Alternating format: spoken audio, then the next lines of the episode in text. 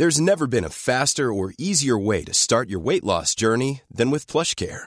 PlushCare accepts most insurance plans and gives you online access to board-certified physicians who can prescribe FDA-approved weight loss medications like Wigovi and Zepbound for those who qualify. Take charge of your health and speak with a board-certified physician about a weight loss plan that's right for you.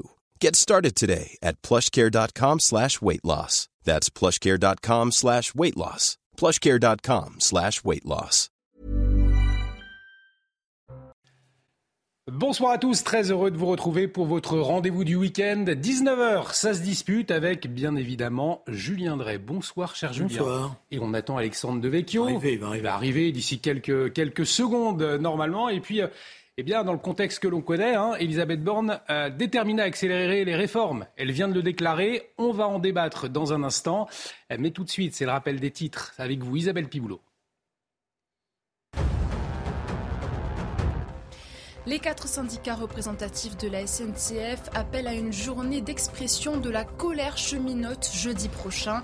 Une étape de préparation aux manifestations du 1er mai, peu après la promulgation de la réforme des retraites. Nous ne passerons pas à autre chose tant que cette loi n'est pas abandonnée, affirment les syndicats.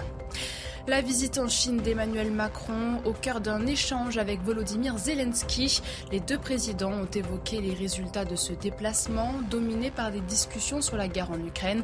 Emmanuel Macron avait suscité un tollé en déclarant que l'Europe ne devrait pas automatiquement s'aligner sur les États-Unis ou sur Pékin en cas de conflit à propos de Taïwan.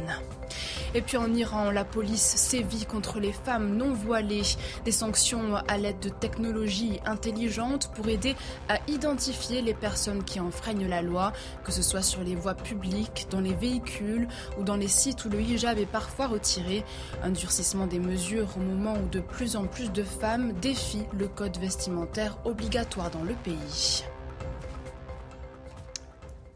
Merci Isabelle. Prochain point sur l'actualité avec Isabelle Piboulot, ce sera à 19h30. Alexandre Devecchio va nous rejoindre dans quelques minutes. Julien Drey. Nous démarrons tout de même avec la promulgation à un éclair de la réforme des retraites. Euh, La loi, elle a été signée hier soir par le chef de l'État après la validation de l'essentiel de la réforme par le Conseil constitutionnel. Puis elle a été publiée au journal officiel. C'était cette nuit. Le chef de l'État qui disposait, je vous le rappelle, de 15 jours pour le faire. Le porte-parole du gouvernement est revenu aujourd'hui sur cette promulgation express. Écoutez ce qu'il a déclaré. Je crois, je suis même convaincu qu'il y a une volonté, un besoin d'apaisement dans le pays. Et cette volonté d'apaiser, nous le partageons.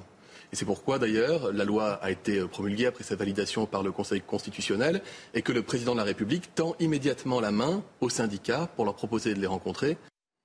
Alors, Julien Drey, jamais Emmanuel Macron n'a attendu 48 heures pour, pour promulguer euh, une loi. Olivier Véran, on vient de l'entendre, il explique, lui, la rapidité de la promulgation dans un but d'apaisement pour avancer euh, ensuite, notamment avec les partenaires sociaux. Alors, cette promulgation express, Je, je Vous y pense voyez- qu'il y a un problème Allez- sur le mot apaisement. alors Je c'est ça, c'est- je un peu paradoxal. Olivier Véran, qui a visiblement euh, un peu perdu ses normes depuis un certain temps, puisqu'il a quand même bien tourné euh, sa veste, Mm. ne sait pas ce que c'est que le mot apaisement. Alors, dans son comportement, j'avais déjà remarqué des fois qu'il était un peu, voilà, un peu vif. Mais euh, apaisé en commençant par donner un coup de poing, ça, j'avais jamais vu. Cette promulgation express, du coup, euh, pour vous, c'est effectivement la fin d'un- processus euh, démocratique. C'est au contraire une provocation de plus ou c'est le signe d'une fébrilité du chef de l'État aussi peut-être? Alors, c'est d'abord un mépris à l'égard des organisations syndicales et notamment de la CFDT, puisque hier soir, Mm. à 20h, M. Berger disait au chef de l'État, s'il vous plaît, ne promulguez pas la loi. Mm. Prenons un peu le temps de discuter. Et donc, vous voyez bien que Monsieur le Président de la République, M. Macron, qui a le mépris le plus total pour les organisations syndicales et notamment pour la CFDT, maintenant c'est su, n'a pas manqué l'occasion de l'humilier un peu plus. Alors après, il va venir se plaindre de la montée de la violence, qu'il est maltraité, qu'on ne comprend pas. Mais il fait tout pour. Re- Regardez néanmoins ce qu'a déclaré le ministre du Travail, Olivier Dussopt.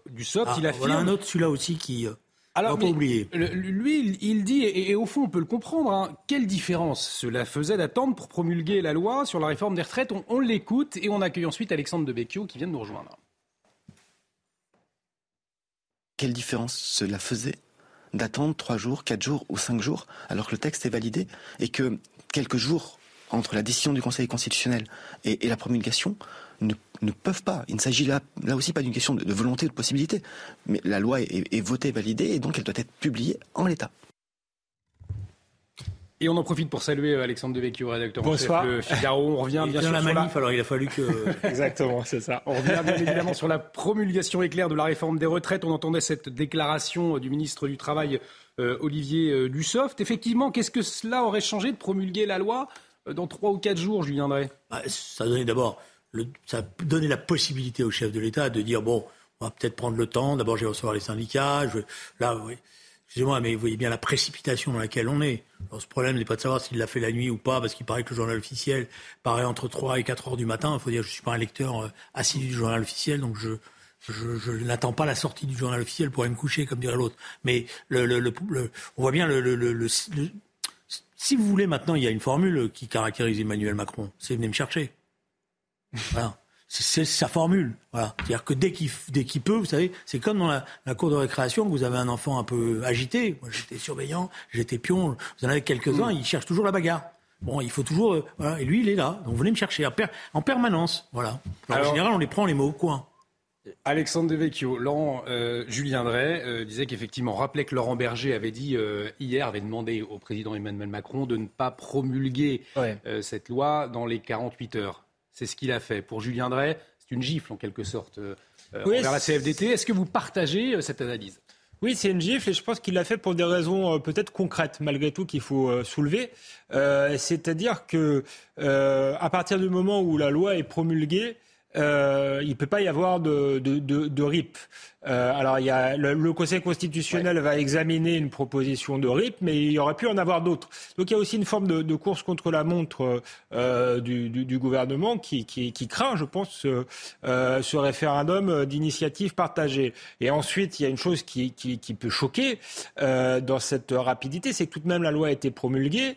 Euh, mais dépouillé finalement de tout, ce qui, tout son caractère social. Mmh. Donc il aurait pu quand même prendre le temps de dire peut-être euh, on va se débrouiller pour faire ajouter euh, les choses qui étaient positives pour les gens. Par exemple, sur l'index senior, senior, favoriser le fait que, que, les, que les anciens... Pour faire valoir leurs conditions de travail pour partir plus tôt à la retraite. Et donc là, quid de tout cela Donc j'espère qu'il va y revenir un peu plus tard, mais ça pose quand même question et je pense que ça peut... voilà euh, amplifier encore la, colère. Arrêtons-nous un instant sur le RIP, le euh, référendum donc d'initiative partagée. Vous le rappeliez, les sages vont devoir examiner une deuxième version euh, sur laquelle ils rendront leur décision. Vous le disiez, ce sera le, 3 mai prochain. Vous voyez ce qu'a déclaré François Patria. François Patria, c'est le président du groupe oh Renaissance au oh Sénat. Alors, je vais le citer. si quand on a une situation difficile, on doit à chaque fois passer par un référendum, la France sera la 20e puissance mondiale dans quelques années on doit continuer à réformer. Ce sondage également, dans ce contexte, 60% euh, des Français hein, soutiennent l'appel à, la mobilisation euh, toujours. Alors ça veut dire quoi? Ça veut dire que pour le gouvernement, il y a 60% des Français qui se trompent, qui ne sont pas capables de, comprendre, ça ne sert à, rien, un référendum d'initiative partagée. Euh, Alors j'invite à ce que la discussion ait lieu, parce que c'est normal, sur les attendus du Conseil constitutionnel. Parce que hier, tout le monde était dans, dans, la, bon, dans, la, dans la colère ou dans la. Hmm. Voilà. Mais il faut relire le texte.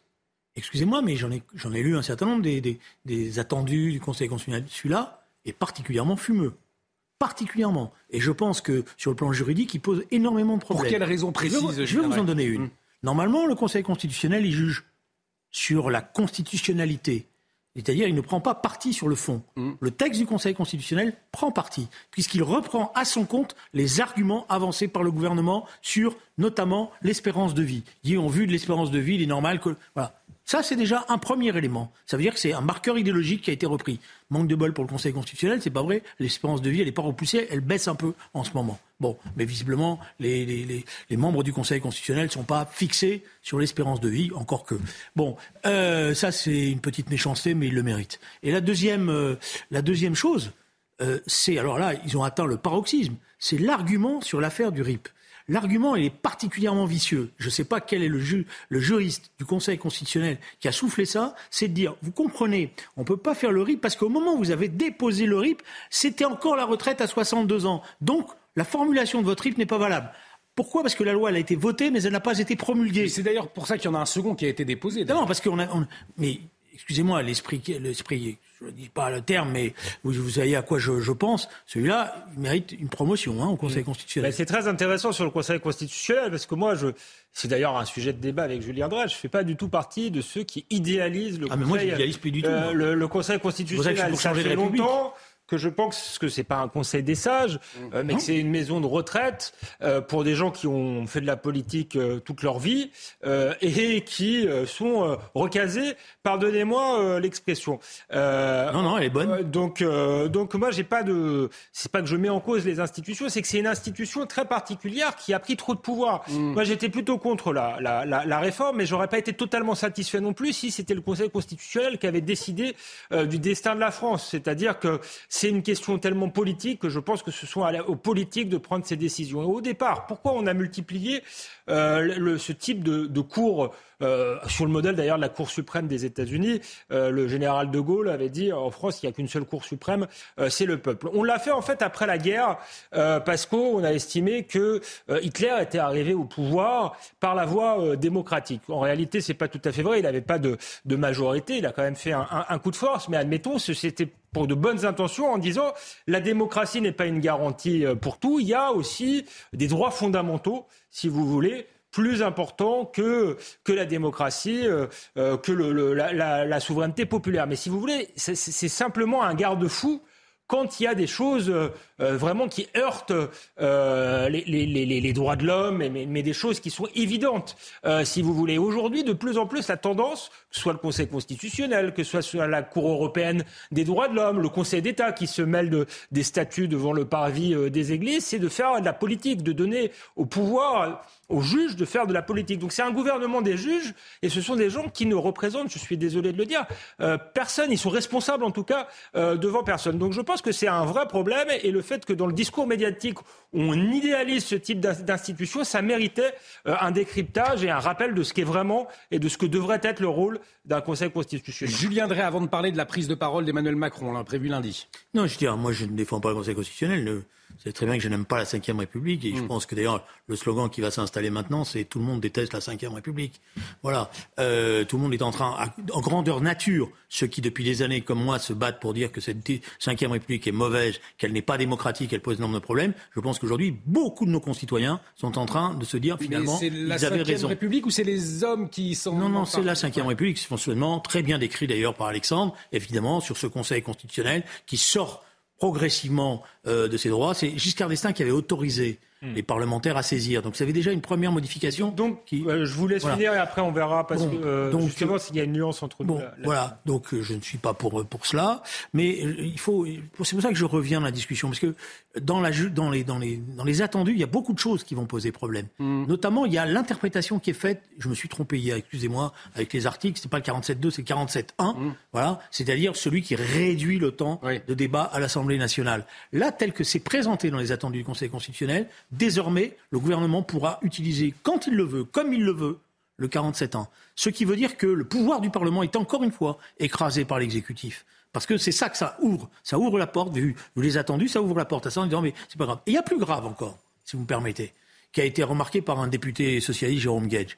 Euh, dans les attendus, il y avait dans, les, les requérants, comme on dit, il y avait un argument qui était important, c'est de dire, par ailleurs, ils nous ont donné des fausses informations pour débattre de la loi. Et ça, c'est un problème parce que ça veut dire que le gouvernement a menti au Parlement. On l'a vu sur les 1200 euros, on l'a vu sur les attendus, etc. Et qu'est-ce que dit le Conseil constitutionnel? Il dit, oui, c'est vrai, vous avez raison, c'était pas bien. Mais comme ça a été débattu à l'Assemblée nationale, c'est pas grave. Donc pour le Conseil constitutionnel, c'est pas grave que le gouvernement mente au Parlement. C'est une sacrée, sacrée tour de passe-passe. Alors, est-ce que ça révèle la faillite de la Ve République comme le Non, c'est là où j'ai une nuance avec Julien Drey. Il l'a dit lui-même c'est pas le général de Gaulle qui a donné beaucoup de pouvoir au Conseil constitutionnel. Là encore, il faut le rappeler, il avait très peu de pouvoir sous le général de Gaulle. C'est effectivement Valéry Giscard d'Estaing, dans un souci de moderniser, d'apporter des, des contre-pouvoirs. Et ensuite, c'est euh, notamment Nicolas Sarkozy, euh, il faut bien le dire, dans une logique d'américanisation. Donc, vous voyez bien qu'elle a été euh, dévoyée. La logique de la Ve République, c'était de donner le maximum de pouvoir à l'exécutif. Alors ça, c'est peut-être contestable, c'est peut-être un des problèmes d'aujourd'hui, mais pas de le donner aux juges. Alors peut-être qu'il faut faut donner davantage de pouvoir au Parlement qu'il en a. Je veux bien en discuter, mettre une part de proportionnel, parce qu'on voit qu'une partie des, Français ne sont pas représentés, quoique ça, il y a eu une différence depuis les, dernières législatives. Euh, mais pour le coup, le, fondement de la Ve République, c'était pas du tout euh, de donner du pouvoir aux juges, c'était de donner du pouvoir euh, à l'exécutif qui était légitime. Et encore une fois, dans la Ve République sous De Gaulle, il y avait des référendums, justement. Le pouvoir fort de l'exécutif était contrebalancé par le fait qu'on s'assurait régulièrement de sa légitimité en consultant directement le peuple. Julien vous répondez, on parlera de la, prise de parole d'Emmanuel Macron. C'était sa manière à lui de gérer. Il y a que c'était pas dans la Constitution. Si, si, c'est l'article 3 de la Constitution. L'obligation du référendum n'est pas dans la Constitution. C'est le président de la République qui décide s'il en fait ou s'il n'en fait mm. pas. Le général de Gaulle avait euh, ce rapport direct, euh, que les autres sont bien gardés euh, de le faire en général, à chaque fois qu'ils l'ont fait, ça s'est pas très très bien passé. Bon, donc euh, si vous voulez, euh, cette dérive que vous pointez, elle est congénitale au système présidentiel. C'est-à-dire qu'effectivement, le système présidentiel s'est appuyé de plus en plus sur euh, ses commissions des sages, etc., pour pouvoir concentrer encore plus son, pouvoir. Et c'est ça le problème qui est posé. C'est que, y compris dans les décisions actuelles, le Parlement vient de subir une humiliation. En tout cas, dans ce contexte, euh, Emmanuel Macron, lui, va euh, s'exprimer. Ce sera a priori lundi à 20h. Euh, selon le porte-parole du gouvernement, Olivier Véran, le chef de l'État s'exprimera dans une logique d'apaisement, un mot qu'on entend beaucoup ces derniers jours. Pour faire changer Concorde en apaisement. Voilà, c'est trois mois de crise, mais aussi euh, pour faire le point sur ce qui a avancé, euh, citant euh, la baisse du chômage, la baisse des impôts, le nombre d'apprentis, etc. la Première ministre qui, elle aussi, s'est exprimée en fin d'après-midi lors du Conseil national de Renaissance, elle aussi, eh bien, qui prépare l'après. Écoutez-la. Mes chers amis, depuis 2017, le président de la République porte une ambition, celle de l'émancipation, celle de rendre à chacun la maîtrise de sa vie celle de garantir à notre jeunesse qu'elle ne sera jamais prisonnière des destins tracés et qu'elle pourra grandir dans une France plus juste, plus prospère, plus écologique. Alors, dans les semaines et les mois qui viennent, autour du président de la République, nous sommes déterminés à accélérer. Nous voulons bâtir la France du plein emploi, du bon emploi, car c'est le travail qui nous permettra de fortifier notre modèle social et de lutter contre les assignations. Nous voulons garantir l'égalité des chances, quel que soit le territoire où l'on vit, quelle que soit son origine. Nous voulons conforter nos services publics et nous allons agir pour la santé et répondre à l'angoisse de l'accès aux soins. Nous allons agir pour l'éducation et notre jeunesse. Voilà, Alexandre Devecchio, la prise de parole d'Elisabeth Borne il y a quelques minutes avant l'allocution attendue d'Emmanuel Macron euh, pour préparer l'après. Hein. on, l'a entendu. Alors, est-ce que le président la première ministre, il pratique en quelque sorte la, méthode Coué, c'est-à-dire euh, euh, on va pouvoir embarquer les Français, tout va bien, je vais bien? On voit bien qu'ils font les choses à l'envers. Il y a certaines choses qu'a dit la Première ministre, mais j'ai du mal à la croire, qui sont intéressantes. Renforcer les services publics. Euh, par exemple, elle parle du service public de la santé. Il me semble que ce qui est dans les tuyaux, euh, c'est une loi sur euh, l'euthanasie. Je pense que là encore, on ferait bien effectivement d'avoir des services publics de la santé efficaces pour qu'il y ait confiance. Parce que moi, confier une loi sur l'euthanasie dans les conditions dans lesquelles euh, est l'hôpital, je trouve ça particulièrement euh, inquiétant. Et donc, je trouve, et pareil, je pense que les Français, s'ils ont rejeté cette loi sur les retraites, c'est parce qu'ils ont le sentiment qu'il y a une très grande impuissance publique dans plein de domaines, notamment les services publics. On parlait de l'hôpital, mais on pourrait parler de la sécurité, de la justice, etc. Je pense qu'il aurait fallu commencer par là, de même qu'il aurait fallu commencer par la question du travail que le Premier ministre évoque maintenant. Vous voyez, il y a, une logique dans la politique, il y a une vision. Et quand on a une vision, généralement, on, fait passer euh, ce qu'on appelle euh, des réformes parce que les, les, Français comprennent que c'est dans le sens du redressement du pays. Euh, là, c'est pas le cas. Donc ça apparaît comme un rattrapage et surtout de la communication. Parce que pour l'instant, je ne vois pas grand-chose venir, d'autant plus que ce gouvernement, on l'a vu, euh, n'a pas de majorité. Donc je ne crois pas qu'il va conduire une politique très ambitieuse dans ces conditions-là. Julien Drey, euh, de la communication. Non, mais là, si vous voulez, on, est, on, est, on, est, on atteint même. Je dirais, c'est même une forme de mépris pour nos concitoyennes et nos concitoyens. C'est un discours de campagne électorale qu'ils auraient pu tenir à n'importe quelle heure du jour, de la nuit, en nous disant ça y est, cette fois-ci, nous allons, nous allons. C'est une lettre au Père Noël. Mm. Je rappelle quand même qu'ils sont au pouvoir depuis 2017. Mm. Bon, donc euh, euh, ils font des constats qui, posent problème, y compris sur leurs propres actions. les si notre service de santé est aujourd'hui dans difficulté, euh, c'est pas euh, dû à n'importe qui. C'est aussi parce qu'il y a des décisions qui n'ont pas été prises quand il le fallait, y compris ce qui va faire plaisir à Alexandre, réintégrer les soignants qui avaient refusé euh, d'être vaccinés, puisque c'est un, c'est un cafarnaum cette histoire. Alors que ça aurait pu être réglé très rapidement. Ils sont en train de s'y opposer à l'Assemblée nationale parce qu'ils veulent pas une loi, mais ils veulent un décret, etc. Bon voilà. De toute manière, dès qu'ils touchent quelque chose, ça va mal. Je m'excuse de vous le dire. C'est, ça devient. Voilà. Alors, par contre, ils sont très bons pour, euh, pour toute la communication sur la Ah modernité, aller dans les concerts, euh, euh, quand euh, tout le monde est dans la rue, des choses comme ça. Ce qui par ailleurs est aussi choquant. C'est vrai qu'il y a- un certain euh, paradoxe entre cette volonté euh, d'aller de l'avant sans écouter les, Français. 60%, je le rappelle, des Français euh, qui soutiennent euh, l'action des, des syndicats à venir. Et on observe cette volonté affichée des ministres de renouer avec le peuple. Regardez cette photo. Elle a été publiée par Gérald Darmanin. C'était euh, ce matin, une photo prise dans sa région du Nord, dans la commune d'Allemagne. On voit le ministre de l'Intérieur accoudé aux zinc entouré, euh, serrant une main.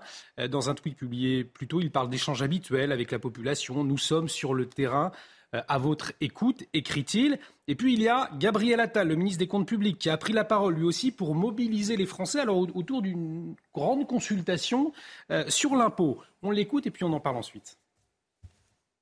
Je souhaite lancer une grande consultation pour que chaque Français, chaque contribuable puisse euh, dire directement comment ils pensent que leurs impôts doivent être dépensés. La démarche est claire, permettre aux contribuables de s'exprimer et s'en inspirer dans les prochains textes financiers et les travaux que nous conduisons au gouvernement. La méthode est elle aussi euh, claire.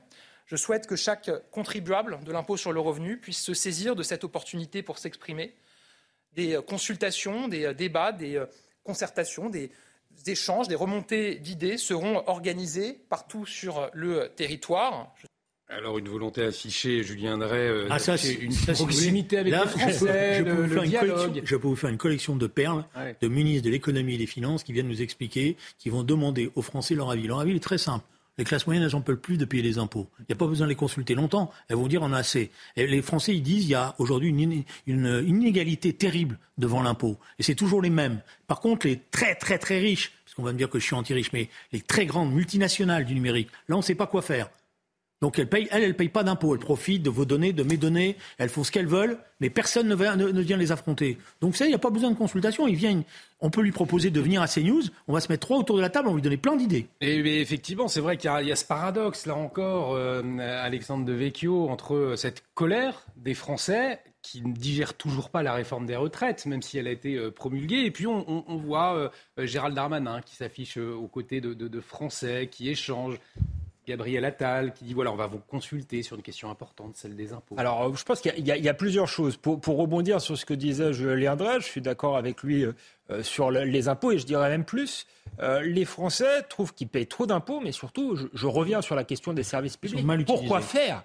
Ils sont mal utilisés. Et ça, ça devrait être une des premières euh, questions. On est un des pays les plus imposés du monde. Bon, je trouve pas ça très bien, mais pourquoi pas, à la limite, quand on avait une école qui fonctionnait, euh, un hôpital euh, qui faisait l'admiration des autres, une justice qui fonctionnait, etc., etc. Une école qui permettait aux gens de, de, de s'émanciper, de, de, de, de progresser par rapport à leurs parents. C'est plus le cas et on le voit à l'œil nu. Donc je pense que c'est pour ça qu'il y a, c'est un des nœuds de, de la crise, si vous voulez. C'est le fait que euh, où va euh, l'argent et pourquoi euh, les, les, Français ont un si faible niveau de vie pour des services publics euh, si faibles. Donc ça, ça participe au déclassement du pays. Pour répondre euh, à votre question, je crois qu'il y a deux choses différentes. Gérald Darmanin est en campagne euh, présidentielle, c'est sans doute euh, ça qu'il revient à Tourcoing, euh, voilà, dans, dans, dans, sa région, euh, il veut montrer qu'il est un peu plus candidat pour être il est en campagne d'abord pour être premier, premier ministre. ministre. peut-être. Ça, vous avez raison.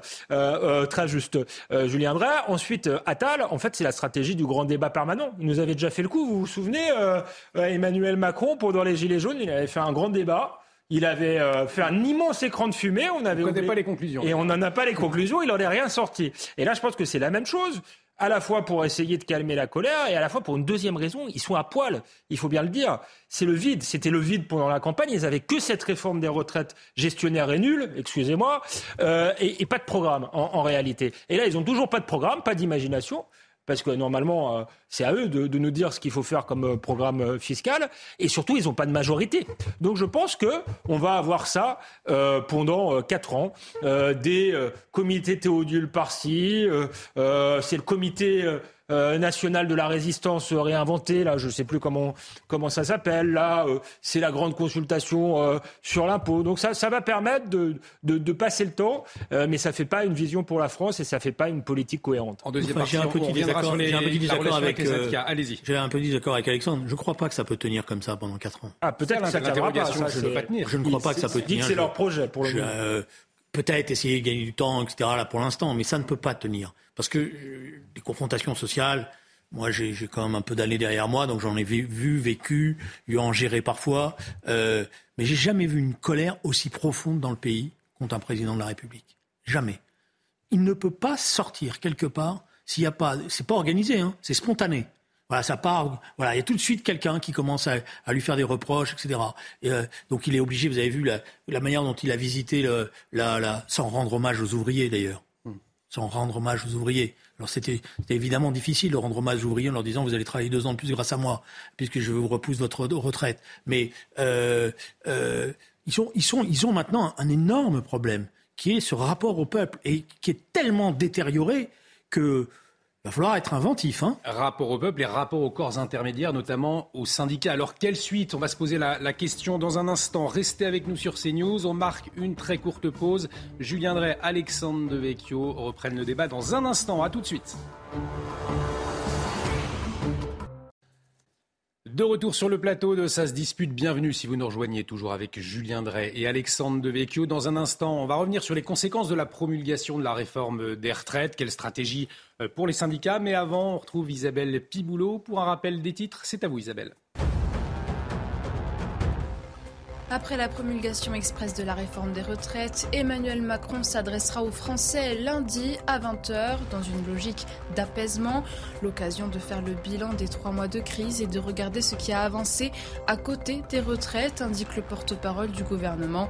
Olivier Véran cite notamment la baisse du chômage et des impôts ou encore l'augmentation du nombre d'apprentis.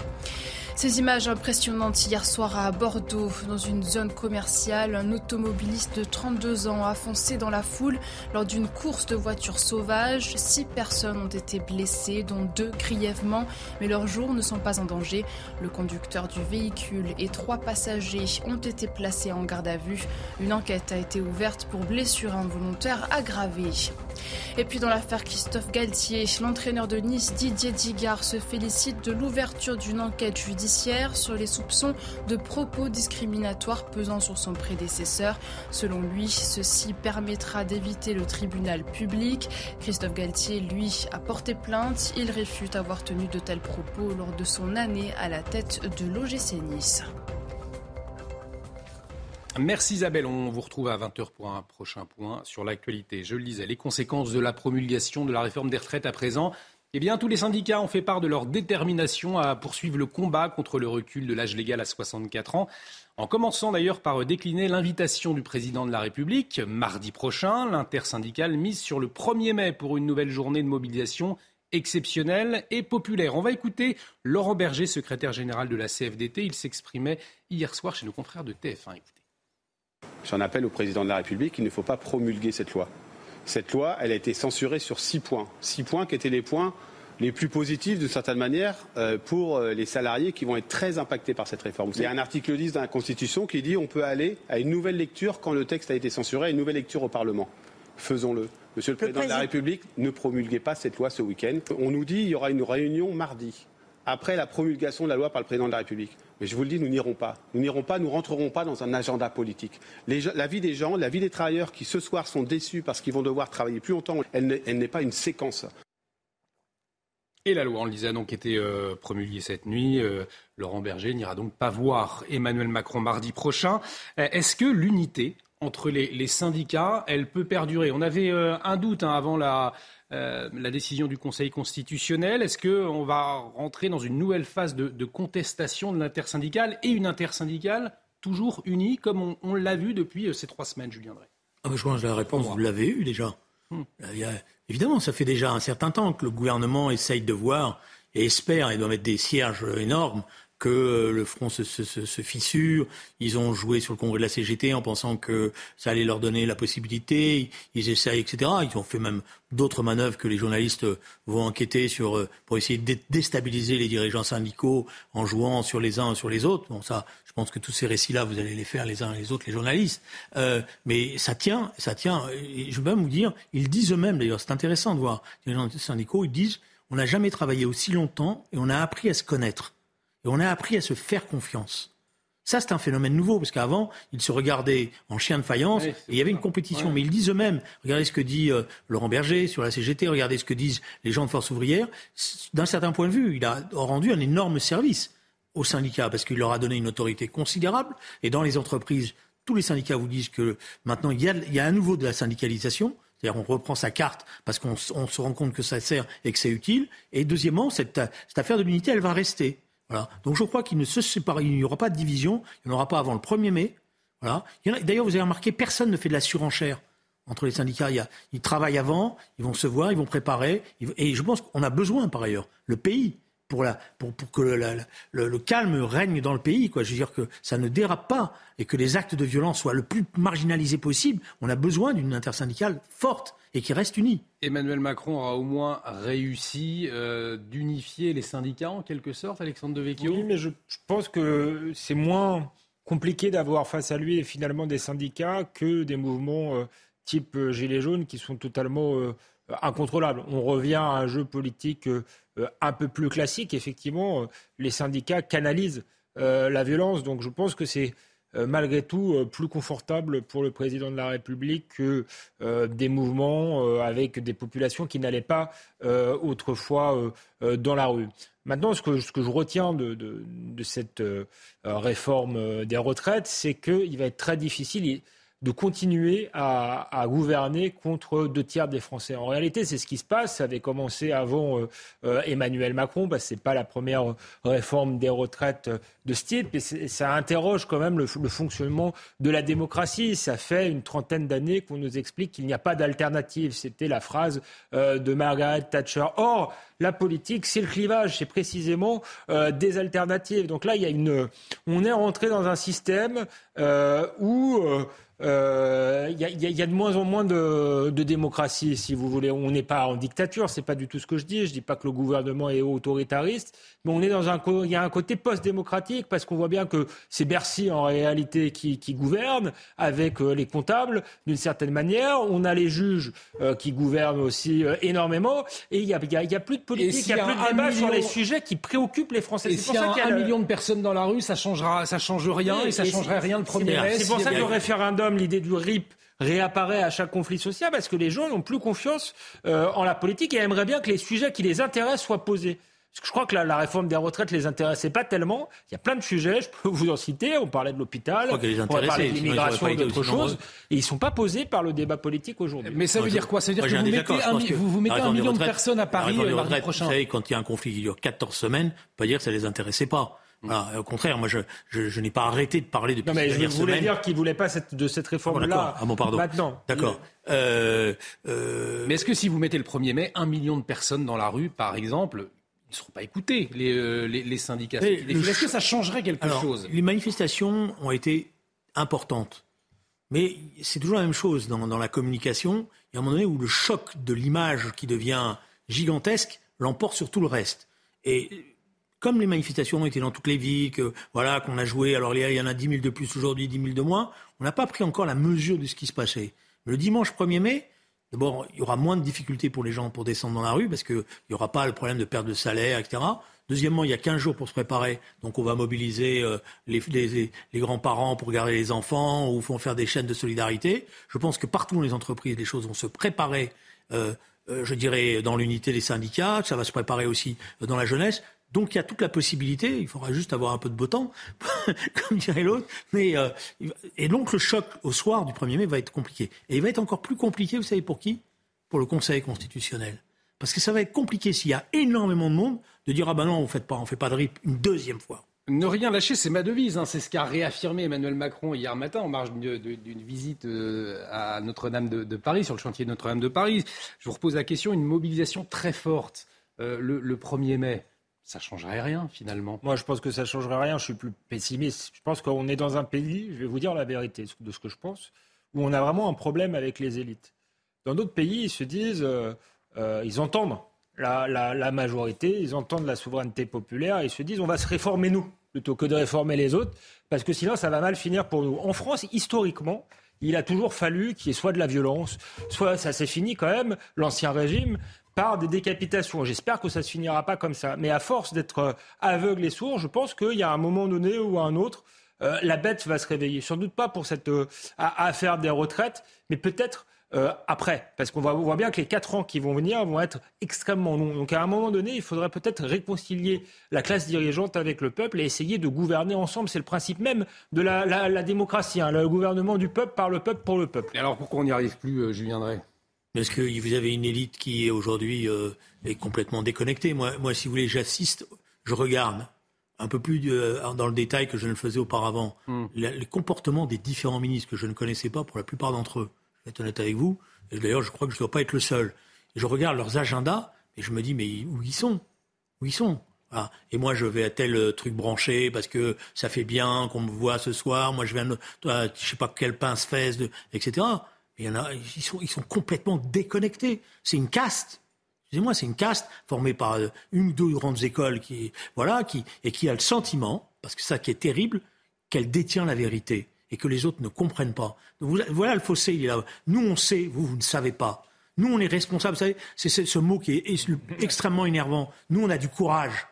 C'est le courage d'aller s'en prendre à des gens en les ont travaillé deux ans de plus, qui ont le dos cassé? Là, clairement, Emmanuel Macron, il n'a pas eu du, courage finalement d'aller euh, jusqu'au bout de cette réforme des retraites, malgré la, contestation, d'avancer, de ne pas Est-ce que c'est du courage? J'aurais préféré qu'il ait plus de courage quand il rencontrait le dirigeant chinois et qu'il lui dise Vous ne pourrez pas annexer Taïwan parce que la France a des principes. Voilà, là j'aurais dit chapeau. Pareil pour M. Poutine.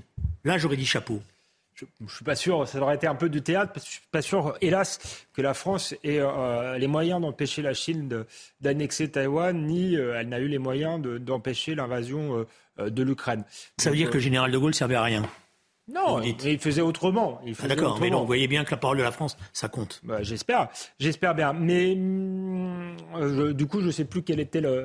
Est-ce que Emmanuel Macron, c'était sur cette question du, du courage? Non, est-ce que selon vous, du, courage, il y en a qui disent, hein, il a eu du courage d'aller jusqu'au bout. Parce il on est dans une logique technocratique où on pense que cette réforme était la mère de toutes les réformes. Moi, je ne pense pas que ce soit le, euh, le cas. Je pense qu'il serait euh, beaucoup plus courageux, par exemple, de supprimer certains transferts sociaux. Euh, euh, inutile de supprimer une certaine bureaucratie qui, par ailleurs, euh, dirige le, euh, le pays. Ça, ce serait courageux, ce serait novateur. Là, en réalité, on est dans une logique politique qui ne fonctionne pas et qu'on connaît depuis des années, et on a une classe dirigeante qui ne sait faire que ça et qui n'arrive pas à, à, en sortir. Par ailleurs, Emmanuel Macron n'a plus d'élection. Euh, donc il se sent libre euh, de faire euh, ce qu'il veut. Donc ça nécessitait pas de courage particulier. Il a dit lui-même, moi de toute manière, je suis en poste, je ne risque rien à, ses propres députés. Donc je n'appelle pas ça, mmh. moi, du courage.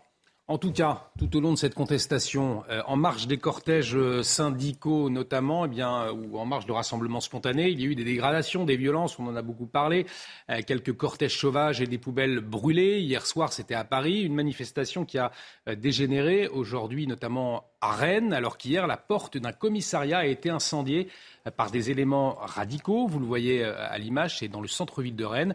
Ils y ont déposé des, poubelles en feu. Il aura fallu l'intervention du canon à eau pour éteindre l'incendie. Gérald Darmanin a envoyé la CRS 8 aujourd'hui pour maintenir l'ordre dans la ville. On va écouter le policier David Levaux, secrétaire zone ouest d'unité SGP.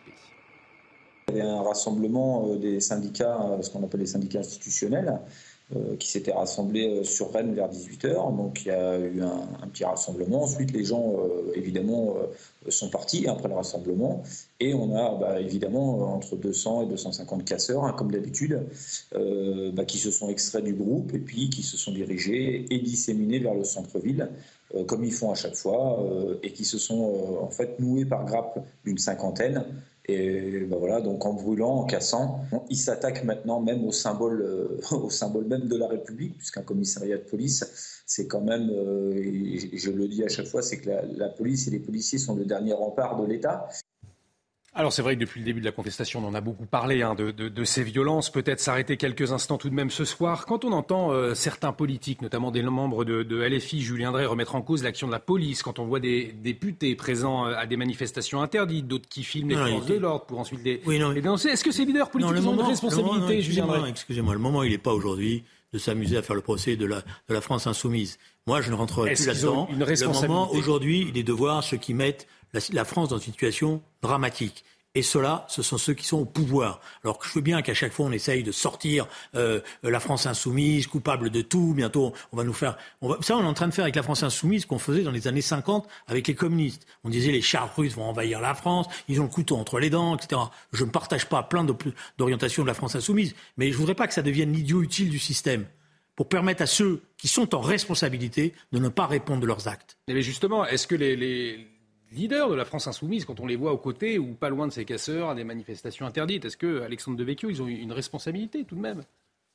Oui, moi je ne suis pas tout à fait d'accord avec euh, Julien Drey parce que euh, s'ils sont les idiots utiles du gouvernement, ils le sont, hein, je le dis depuis le début, c'est parce qu'ils l'ont bien voulu.